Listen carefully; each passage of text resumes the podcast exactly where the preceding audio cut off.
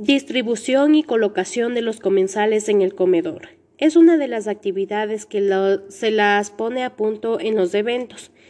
Vamos a hacer una colocación breve en donde eh, la cabecera de la mesa será el anfitrión. Los invitados van a ser eh, ubicados y puestos en sitio eh, por la parte derecha del anfitrión, teniendo en cuenta y respetando un orden cronológico.